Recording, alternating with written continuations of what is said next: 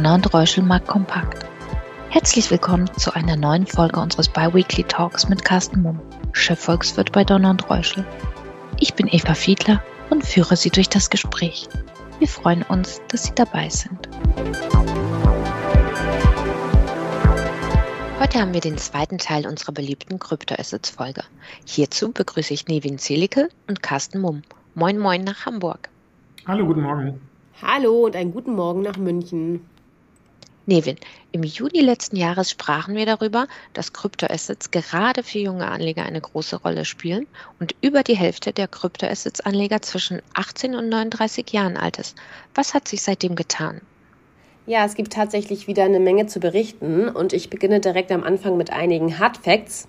Gemäß einer weltweiten Umfrage von Cointelegraph unter über 40.000 Personen wollen 40 Prozent der Befragten, die auch wieder im Alter zwischen 18 und 39 Jahren sind, auch in diesem Jahr weiterhin in äh, Kryptowährungen wie zum Beispiel Bitcoin oder Ethereum investieren. Trotz des schwierigen Jahres, das die Branche durchgemacht hat, muss man ja sagen. Und insbesondere junge Anleger zeigen weiterhin eine zunehmende Begeisterung für den Crypto-Assets-Bereich als Anlageoption. Und ich denke, einer der Gründe dafür ist, dass viele junge Menschen bereits mit dem Thema Kryptowährung vertraut sind und es mittlerweile auch im Mainstream angekommen ist. Und ein weiterer Punkt ist auch der Mangel an Vertrauen in traditionelle Anlageoptionen. Ich denke, das spielt dabei auch eine wichtige Rolle. Und wir haben ja alle das Bankenbeben erlebt. Die Credit Suisse äh, wurde über Nacht übernommen von der UBS, dann die zwei Bankenpleiten in den USA. Und ich denke einfach, dass Kryptoanleger zwischen 18 und 39 Jahren relativ flexibel und offen sind für alternative Investitionsmöglichkeiten. Also es ist wirklich die Generation, die hinterfragt und auch kritisch hinterfragt. Und ähm, der Crypto-Space bietet dafür einfach eine gute Alternative, da er noch relativ jung ist und man mit relativ wenig Geld investieren kann. Und junge Menschen haben einfach das technische Verständnis dafür. Und der Framework ähm, stimmt dann natürlich auch. Darüber hinaus finde ich das Thema Metaverse auch echt äh, ganz spannend. Es verbindet nämlich die digitale und die physische Welt miteinander. Und viele junge Nutzer haben inzwischen einfach ein großes Interesse an NFTs, Non-Fungible Token. Und besonders junge Kunden haben natürlich auch einen guten Zugang zum Web, Web, Web 3 und verwenden bereits auch viele Kryptowährungen, um, um einfach virtuelle Immobilien oder Kunst im Metaverse zu kaufen. Und ähm, da gibt's halt auch eine ganz große äh, Spielcommunity. Da gibt es die Metaverse-Spiele wie Axie Infinity, Roblox oder Fortnite. Roblox hatte ich auch schon beim letzten äh, Podcast angeteasert. Und da gibt es wirklich Millionen von registrierten Spielern die dann in diesen virtuellen Welten ähm, leben und an digitalen Events teilnehmen. Und da wird natürlich alles in Kryptowährung bezahlt. Und das führt dazu, dass äh, junge Menschen dann irgendwie auch gezwungen sind, im Unterbewusstsein sich mit dieser genialen Technologie auseinanderzusetzen. Und deswegen ist es natürlich auch mittlerweile so ein Standard geworden. Und die jungen Menschen haben absolut kein Problem mit, oder die Millennials haben gar kein Problem mit, ähm, sich in der Welt der Kryptowährung zurechtzufinden. Ich denke, das ist definitiv einer der Gründe, warum es mittlerweile so viele junge Anleger auch gibt. Im Zuge der FTX-Pleite erlebten Kryptoassets Ende letzten Jahres einen Rückschlag. Seit Jahresanfang scheinen die Skandale vergessen und sie gelten wieder als chancenreich. Warum? Und rechnest du damit, dass das Vertrauen langfristig anhält, Carsten? Naja, offensichtlich ist das so. Da braucht man uns ja nur die Wertentwicklung anzugucken. Während im letzten Jahr äh, Bitcoin und Co. ja ähm, unter, ich sag mal, allen schwachen liquiden Assets, es gab ja bei den liquiden Assets kaum Bereiche, in denen man positive Kursgewinne zu verzeichnen hatte, aber Bitcoin oder andere Kryptoassets waren eben mit Abstand natürlich die schwächsten und die Hintergründe waren die, die ähm, ihr beide eben schon angesprochen hattet, natürlich diverse Skandale, äh, die FTX-Pleite, ähm, Hedgefonds, die äh, bankrupt gegangen sind, also die kollabiert sind. Und das hat sich natürlich alles in 2022 gerade extrem gehäuft. Offensichtlich ist es aber in diesem Jahr anders. Das Vertrauen ist wieder da. Äh, Kursgewinne von über 60 Prozent bei Ether oder auch bei Bitcoin oder auch bei anderen Kryptoassets sprechen da natürlich eine ganz klare Sprache. Die Hintergründe sind in meinen Augen, dass der Kernbelastungsfaktor aus dem letzten Jahr ähm, mittlerweile weitgehend eingepreist ist und das ist vor allen Dingen der Zinsregimewechsel. Ich hatte das eben schon kurz angedeutet, hat eben dazu geführt, dass bei Anleihen, bei Aktien, bei sämtlichen liquiden Assets es zu deutlichen Kursanpassungen gekommen ist. Also ähm, die Bewertungsniveaus oder die Kursniveaus mussten sich eben an das neue Regime wieder positiver Nominalzinsen anpassen. Das ist aber im, im, Wesentlichen im Bereich der liquiden Assets eben im letzten Jahr der Fall gewesen. Das hat da stattgefunden. Wir haben allerdings dann jetzt noch den weiteren Punkt, der also die ähm, Wertentwicklung in meinen Augen von Kryptoassets weiter unterstützt, dass wir eben trotz gestiegener Nominalzinsen weiterhin negative Realzinsen haben. Also sprich, ähm, das sind alles Dinge, die sind, ähm, die Belastungsfaktoren aus dem letzten Jahr sind erstmal weg und ähm, sowas wie negative Realzinsen bleibt aber. Der Kerngrund ist aber in meinen Augen das, was Nevin auch schon angesprochen hatte und das konnte man am Kurs ja auch erkennen, nämlich seit Anfang Mitte März äh, gab es insbesondere nochmal ähm, ein Aufwärtspotenzial oder steigende Kurse bei Bitcoin und Co. Und das lag insbesondere natürlich dann eben an dem Bankenbeben. Und das zeigt einfach, dass dieser Zinsregimewechsel aus dem letzten Jahr äh, eben noch nicht durch ist, äh, noch nicht voll in der Realwirtschaft angekommen ist, sondern dass das System, das Finanzsystem weltweit eben unter Stress steht durch diese ganzen vielfältigen Nebenwirkungen. Auch bei illiquiden Assets werden jetzt Kursverluste zu verzeichnen sein oder ähm, sinken die Preise. Es gibt ähm, eine relativ schwache Konjunktur, Zins induziert. Ähm, es werden wahrscheinlich die Insolvenzen zunehmen in den nächsten Monaten.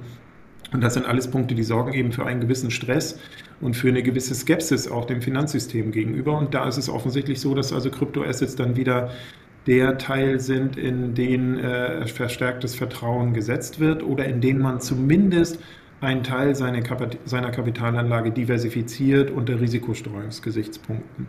Ganz interessant ist, dass insbesondere seit ähm, oder eigentlich seit Anfang dieses Jahres, aber vor allen Dingen auch seit Anfang Mitte März, seit dem Bankenbeben, eben auch Gold wieder deutlich gestiegen ist. Das dürfte genau den gleichen Hintergrund haben. Nevin, dein Rat war Do Your Own Research. Das heißt, sich informieren, die Begriffe und Börsen kennen, nicht auf allzu viele Coins setzen. Hast du weitere Tipps? Ja, um im Crypto-Space erfolgreich Fuß zu fassen, gibt es definitiv noch viele weitere Tipps.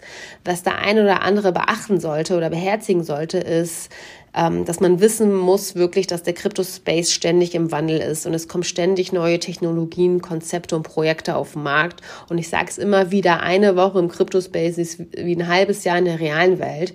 Es ist daher wirklich essentiell, dass man äh, sich regelmäßig über neue Entwicklungen informiert und wirklich auch auf dem Laufenden bleibt Außerdem ist laut meiner Erfahrung Networking im Crypto-Space von entscheidender Bedeutung, weil nur so bekommt man wirklich auch was mit von den Experten und von den Pionieren, weil es ist immer noch sehr viel Insiderwissen. Und am besten sollte man versuchen, sich eine Community aufzubauen und sich mit anderen Krypto-Enthusiasten auszutauschen und zu vernetzen.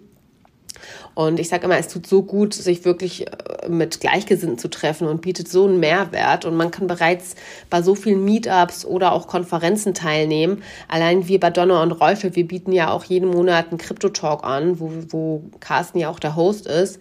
Und wir reden da über neue Trends, über Projekte, über ähm, verschiedene Coins und da haben wir schon das Privileg, wirklich ähm, ja aus dem Web quasi uns jegliche Informationen rauszufischen und relevanten Personen auch auf Social Media zu folgen. Ich finde, das sollten wir definitiv nutzen. Und wenn man jetzt soweit ist und äh, man hat die benötigten Informationen rausgesucht und man plant, in Kryptowährungen zu investieren, dann sollte man als allererstes natürlich ausreichend Zeit äh, sich nehmen ähm, sich die verschiedenen Optionen anschauen, äh, gründlich prüfen, welche Börse zu einem passt, welcher Coin, welcher, welches Projekt, welche Blockchain und natürlich auch nur das Geld investieren, was man sich auch leisten kann und wo man auch verkraften kann, diese zu verlieren. Und man sollte natürlich immer mit den Risiken vertraut sein. Das ist ganz, ganz wichtig. Und einer der besten Möglichkeiten, ähm, wirklich Fuß zu fassen, ist Learning by Doing. Nur so lernt man den Crypto-Space auch wirklich äh, kennen. Also ich habe damals einfach eine Wallet erstellt, habe einige Kryptowährungen für wenige Euros gekauft und mit verschiedenen Handelsplattformen und Anwendungen ins, äh, experimentiert. Und das hat mir sehr geholfen. Ich konnte am Ende, konnte ich mir visualisieren, was ist ein Public Key, was ist ein Private Key. Und ich konnte mir einfach was darunter vorstellen. Und ich habe ja jetzt schon gesagt, äh, wir haben so viele Informationen im Web. Ich möchte nochmal sensibilisieren, dass es natürlich auch im Crypto-Space viele Betrügereien und betrügerische Projekte gibt. Daher muss man schon immer auf der Hut sein und am besten auch wirklich nur seriösen Anbietern mit äh, Projekten vertrauen, die nachweislich wirklich auf langfristige Entwicklungen setzen. Daher ist es einfach so wichtig, dass Anleger vor jeder Investition in eine Kryptowährung oder ein damit verbundenes Asset wirklich Due Diligence betreibt. Du sagtest, Carsten, dass sich Kryptoassets in wenigen Jahren als Standardanlageklasse etablieren und sich Banken dementsprechend darauf einstellen müssen. Sollten sie nun auch einen größeren Anteil im Portfolio einnehmen? Ich glaube, da sind Pauschalempfehlungen sicherlich nicht ganz so einfach, weil das klang eben auch schon an, wie Nevin das beschrieben hat, natürlich Kryptoassets schon ein ganz, ganz spezieller Bereich sind, eine ganz, ganz spezielle Anlageklasse. Ich würde sie nach wie vor so bezeichnen, die ähm, natürlich auch ganz, ganz spezielle Charakteristika hat. Unter anderem eine extrem hohe Volatilität und extrem hohe Schwankung. Und das wird mit Sicherheit auch in den kommenden Monaten und Jahren so bleiben. Generell ist, funktionieren eben diese oder funktioniert diese Anlageklasse doch ähm, anders als Aktien und Anleihen. Es sind auch andere Kurstreiber äh, besonders relevant, zumindest in bestimmten Phasen. Und insofern sind Pauschalempfehlungen relativ schwierig. Ich gehe da aber voll mit Nevin, die das eben auch schon gesagt hat. Ich denke, man sollte sich zumindest ähm, mit dem Thema beschäftigen. Wenn man also sich mit der Kapitalanlage beschäftigt, dann gehört sicherlich das Thema Kryptoasset einfach mittlerweile mit dazu. Ähm, meine persönliche Erfahrung ist, ähm, man soll natürlich nur in Dinge investieren, die man auch versteht. Aber das ganze Thema Blockchain-Technologie und Kryptoassets ist natürlich auch sehr, sehr komplex. Also insofern kann man vielleicht beides machen, dass man erstmal anfängt, sich damit zu beschäftigen und dann vielleicht ähnlich wie Nevin das eben auch schon beschrieben hat, ganz, ganz vorsichtig mit sehr kleinen Summen mal einen C in das kalte Wasser halten. Das geht mittlerweile ja auch schon über ETPs zum Beispiel, also über verbriefte Kryptoassets, die man äh, mit einer Kennnummer ins Depot kaufen kann und hier wirklich mit ganz, ganz kleinen ähm, Summen ähm, einfach mal schauen, wie funktioniert, funktioniert der Markt. Das macht sicherlich Sinn. Eine Standardanlageklasse, äh, da würde ich nach wie vor dabei bleiben, dass das in diese Richtung gehen kann. In Asien zum Beispiel ist das schon der Fall. Da haben äh, vermögende Privatkunden in der Regel im Schnitt so fünf bis zehn Prozent Kryptoassets im Portfolio dabei.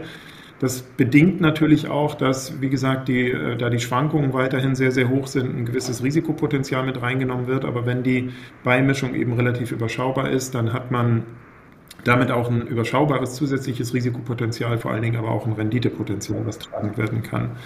Ich kann mir gut vorstellen, dass grundsätzlich auch in Europa ähm, das in diese Richtung gehen kann, wobei sicherlich die Beimischungen, ähm, wenn sie dann langsam mal anfangen, in die Breite hier zu kommen, noch sehr viel geringer sind. Ähm, Studien zeigen aber auch, dass ein bis drei Prozent Beimischung von Kryptoassets schon einen signifikanten Diversifikations- und Renditebeitrag für ein Portfolio haben können. Und langfristig, glaube ich, wird es tatsächlich in diese Richtung gehen. Und da tragen zwei Gedanken. Zum einen der Ansatz der Store of Value, also Bitcoin als Wertspeicher aus diesen Unsicherheiten heraus, zum Beispiel, wie wir sie jetzt in diesem Jahr gesehen haben, wie wir es angesprochen haben. Vor allen Dingen aber auch der Punkt, den Neville eben auch schon angesprochen hatte, nämlich dass in Kryptoassets auch ganz große Chancen im Sinne neuer, zukünftig relevanter Geschäftsmodelle stecken. Das ist der zweite Punkt, den man mit im Blick haben sollte. Und daher glaube ich schon, dass ähm, wir weiterhin den Weg gehen werden in Richtung Standardanlageklasse. Gerade wurde die Markets in Crypto-Assets Verordnung vom EU-Parlament beschlossen. Diese hat unter anderem das Ziel, mehr Transparenz zu schaffen. Was bedeutet das für den Kryptostandort Europa? Ja, also die Mika-Regulierung vom EU-Parlament profitiert natürlich derzeit, wenn man sich die ganze Kryptobranche in den USA anschaut. Die SEC geht natürlich gerade extrem hart gegen den Krypto-Space vor und setzt strenge Regulierungen durch. Und die EU hat natürlich jetzt die Chance, mit dem offiziellen Rechtsrahmen der USA mal den Rang zu stehlen und kann uns in der EU somit natürlich auch einen Wachstumsschub geben. Und das Schöne ist, die Regelung ist ja auch wirklich gewollt. Und das ist auch wichtig, um gerade auch Kryptowährungen sicherer zu machen und das Vertrauen von Nutzern in den neuen Markt zu stärken. Und am Ende ist es ja so, wenn es zu viele Regeln gibt, könnte es immer wieder schwieriger werden, gerade auch innovative digitale Dienstleistungen und alternative Zahlungsmethoden in der EU einzuführen. Und das hat die Mika äh, definitiv verstanden. Und gerade auch der Punkt, dass Unternehmen, die zum Beispiel auch Kryptowährungen nutzen, besorgt sind, dass sie nicht wissen, wie denn, wie sie denn ihre digitalen Vermögenswerte in den verschiedenen EU-Ländern behandelt, oder behandeln können. Das fällt ja dann alles weg. Und das ist meiner Meinung nach natürlich super toll. Die Mika-Verordnung soll einheitliche Regeln in der EU schaffen und die Wirtschaft auf das digitale Zeitalter vorbereiten. Und das haben sie verstanden. Aber man muss ja auch sagen, dass nicht alles jetzt in der Mika-Verordnung enthalten ist. Gerade so das Metaverse oder auch die NFTs, die immer einflussreicher werden, werden hier außer Acht genommen. Aber ich denke, alles zu seiner Zeit. Mm, es hat natürlich auch seine Vorteile, dass nicht immer alles so super schnell reguliert wird. Ja, kann ich bestätigen, ganz kurz vielleicht von meiner Seite. Ich glaube tatsächlich, ähm, wie Nevin auch sagte, wir, wir sind da auf einem guten Weg. Das ist eine die Technologie grundsätzlich unterstützende Regulierung und gleichzeitig ist ja auch die Erfahrung aus den letzten Jahren, aus dem letzten Jahr insbesondere, wir brauchen dringend eine Regulierung. Wir haben ganz am Anfang über Skandale, Pleiten, ähm, Unzulänglichkeiten einfach in dieser in dem Segment gesprochen und um wirklich das Vertrauen breite Anlegerschichten zu bekommen, brauchen wir eben dringend diese Regeln, diese Regulierung, die aber auf gar keinen Fall dazu führen dürfen, dass eben eine neue Technologie, eine hoffnungsvolle Technologie totreguliert wird. Aber, und auch da muss man sagen, gab es ja immer mal wieder Ansinnen. Ähm, wir haben das eben schon gehört, also potenzielles Verbot äh, des Proof of Work Standards ähm, wäre in die falsche Richtung gegangen, aber offensichtlich hat man da von Regulierungsseite oder von gesetzgeberischer Seite immer noch gerade die Kurve wieder bekommen. Also insofern ähm, glaube ich, Regulierung ist dringend geboten, um das Vertrauen in der Breite auch äh, zu bekommen. Und äh, der Weg, den wir jetzt in, in Europa gehen, der geht grundsätzlich in die, gleiche, in die richtige Richtung. Was ist euer abschließendes Fazit für den Jahresvergleich und vielleicht noch die Prognose für die weitere Kursentwicklung? Ja, wir haben ja derzeit Quartalszahlen, insbesondere von Unternehmen im Technologiesektor wie Apple, Amazon, Meta und im Falle von schlechten Gewinnmeldungen kann eine negative Stimmung entstehen. Und wenn die Technologiesparte insgesamt schlecht aussieht und die Kurse fallen, kann dies natürlich auch den Bitcoin beeinflussen, weil eben mittlerweile viel institutionelles Geld in dem Space ist. Und ähm, das kann natürlich eine Abwärtsbewegung fördern, wie wir das schon 2022 haben. Was ich aber besonders spannend finde, ist das nächste Jahr. Da ist nämlich das Halving und das Halving ist ein Ereignis, das alle vier Jahre stattfindet und das führt dazu, dass die Belohnung für das Schürfen von Bitcoins halbiert wird. Und das nächste Halving ist für März 2024 geplant, also in weniger als einem Jahr und dieses sogenannte Halving dient dazu, die Inflation in Schach zu halten und die Ausweitung der Währung zu begrenzen. Wir wissen ja bereits, dass es nur eine, limitierte Anzahl von Bitcoins gibt und zwar bis zum Jahre 2041 sollen nur 21 Millionen Bitcoins gemeint werden und dann ist Schluss. Und wenn man jetzt mal in der Vergangenheit Vergangenheit schaut, wohin sich das interessanterweise alles entwickelt hat, ähm, führte das Halving natürlich auch oft zu starken Schwankungen im Bitcoin-Kurs. Und äh, so wird es wahrscheinlich die Jahre davor und die Jahre danach auch sein. Was ich bemerkenswert finde, dass der Kurs sich danach, nach dem Halving, wieder stabilisiert hat. Und davon gehe ich tatsächlich auch wieder aus. Nichtsdestotrotz ähm, gibt es, wird es extrem hohe Schwankungen wieder geben. Ja, kann ich unterstreichen. So funktioniert halt Börse. Ne? Ganz viel Emotion. Ähm, ganz oft wird einfach prozyklisch agiert. Ähm, wir haben mittlerweile einen gewissen Gleichlauf zu Technologieaktien, wie äh, Nevin eben auch schon richtigerweise sagte. Und insofern ähm, ist es sicherlich so, dass tendenziell weiter steigende Zinsen, die wir sehen werden, ich sag mal, das Potenzial von ähm, vielen Assets und so auch Kryptoassets ein Stück weit dämpft. Aber wir müssen eben unterscheiden zwischen positiven Nominalzinsen und nach wie vor tief negativen Realzinsen. Das wiederum unterstützt dann auch äh, reale Assets und auch ähm, Kryptoassets in meinen Augen. Und darüber hinaus haben wir eben noch die eben schon angesprochene Unsicherheit, ähm, diese Gratwanderung, die Notenbanken im Moment gehen, also zu versuchen, das Ziel der Preisniveaustabilität zu erreichen über weitere Zinsanhebungen, gleichzeitig aber die Finanzstabilität nicht zu gefährden. Das ist einfach ähm, ja wirklich eine, eine Wanderung, also eine Gratwanderung, die da gerade versucht wird. Und die sorgt eben für einen gewissen Stress im System. Und das ist sicherlich ein Faktor, der grundsätzlich auch äh, Bitcoin und Co. weiterhin unterstützt. Also insofern glaube ich, die Gemengelage spricht insgesamt dafür, dass wir weiteres Kurspotenzial haben. Äh, sicherlich wird es äh, so sein, auch in den nächsten Jahren kann man, glaube ich, ganz grob mal überfassend sagen, dass wir immer wieder auch deutliche, heftige und auch größere Rückschläge sehen werden, als wir das von den Aktienmärkten kennen. Einfach weil es eine junge Anlageklasse ist, weil sie sich noch in der Etablierung befindet und weil vermutlich auch in den nächsten Jahren der ein oder andere Skandal wieder kommen wird. Aber ich denke, mit dem richtigen Risikobewusstsein, ähm, mit äh, der richtigen Beimischungsgröße und mit dem Blick für die grundsätzlichen positiven Perspektiven in meinen Augen ähm, haben wir hier auch ähm, ganz gute Aussichten für weiter steigende Kurse. Vielen Dank euch für den spannenden Einblick und bis in zwei Wochen. Danke für Ihr Interesse. Seien Sie in zwei Wochen gerne wieder dabei. Ihr Donner und Reuschel, Markt Kompakt Team.